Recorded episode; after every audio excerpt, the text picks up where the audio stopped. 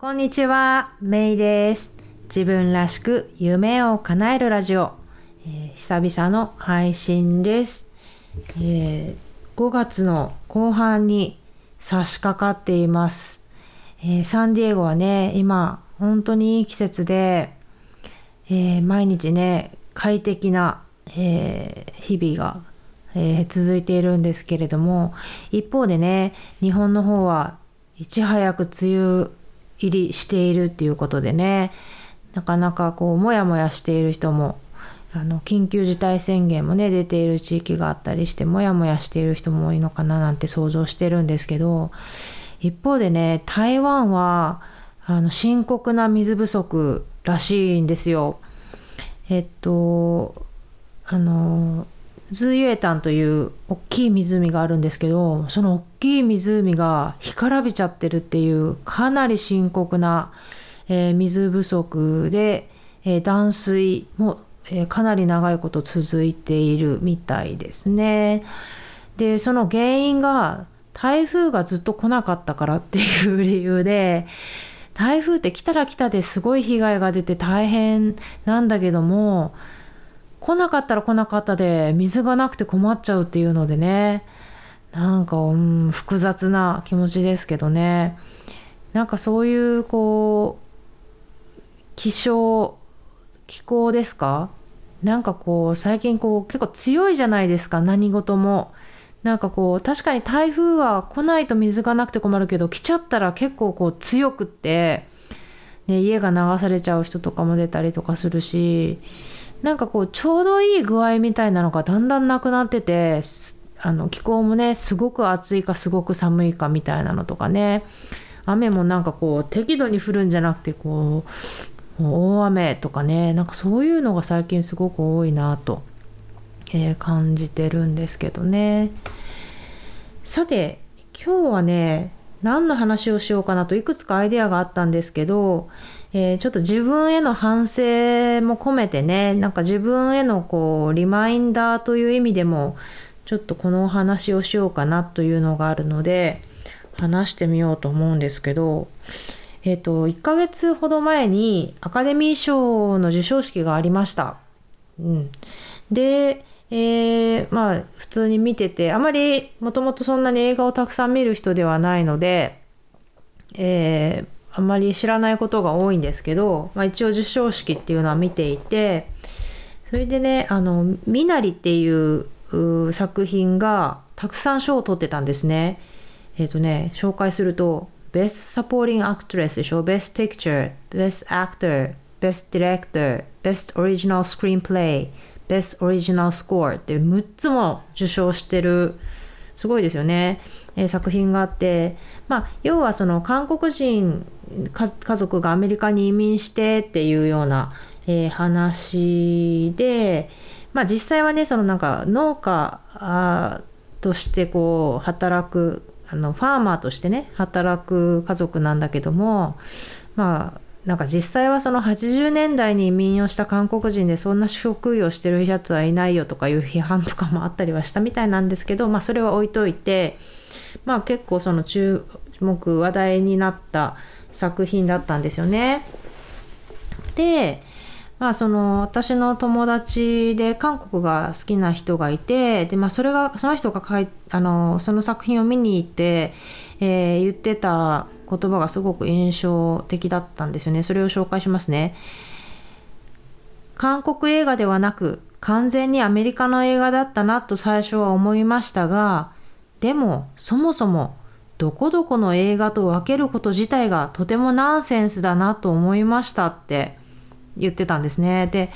確かに本当にその通りだと思うんですよね。なんか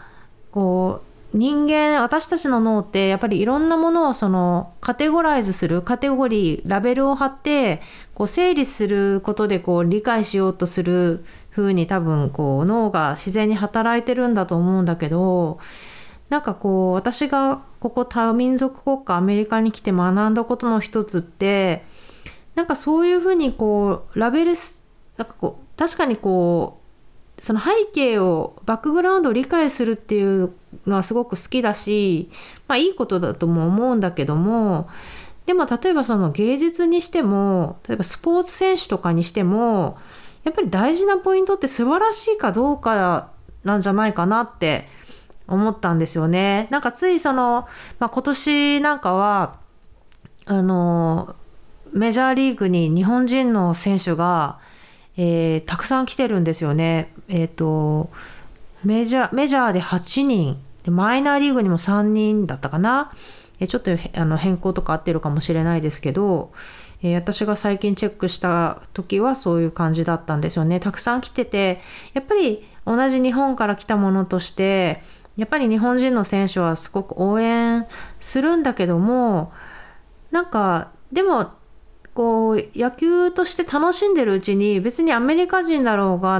なんかそのドミニカだろうが、キューバだろうが、日本だろうが、台湾だろうが、韓国だろうが、あのベネズエラだろうがなんかそのそのスポーツ選手が素晴らしいかどうかっていうことがすごくなんかこうポイントであってどこから来たかっていうのはなんかあんまり関係ないというかそのもちろんその大谷すごい大谷は本当にすごいと思うしでそれ以外のね日本人選手も頑張っててあのサンディエゴはね、えー、ダルビッシュ選手がえー、投手ですね、うん。えー、頑張ってくれてるんだけども、まあ、それはそれってね、まあもちろん応援するんだけども、やっぱりエンジェルスとかって見てると、やっぱトラウトとかやっぱすごいなって、本当にすごいなって思うし、うん、あの他の選手もね、一人一人がなんかこう、あの特にまあエンジェルスの場合はね、あのダッシュっていうんです、打つあのピあのバッターがねバッター陣本当にすごいなと思ってちょっとピッチャー陣はね弱いんですけど、うん、やっぱ一人一人やっぱすごいなってやっぱ思うしね。なんかそんなうんことを感じましたね。うん。でなんかちょっとね元記事を探そうと思って見つからなかったんですけど日本の記事でもねなんかそのサッカーのあのまあ、サッカーもほらヨーロッパの方に日本人が行ったりしてるんだけどもなんかその記事ビジネス系のあのオンラインのサイトの記事だったと思うんですけど日本人はやっぱりその日本人をすごく応援する傾向にあるんだけどもあの、まあ、ヨーロッパとかアメリカもそういう傾向あると思うんだけどももうその選手が素晴らしければどこ出身だろうがやっぱり素晴らしいっていうふうに言うっていうことを言っていて本当にそうだなって思ったんですよね。うんうん。そうだからなんかそのそうそれとなんだろうこれも本当これどこで知ったのかな？これどこであれだったのか？そのじあこれもその記事で読んだのかな？要するにその自分の見た目とか自分が好きな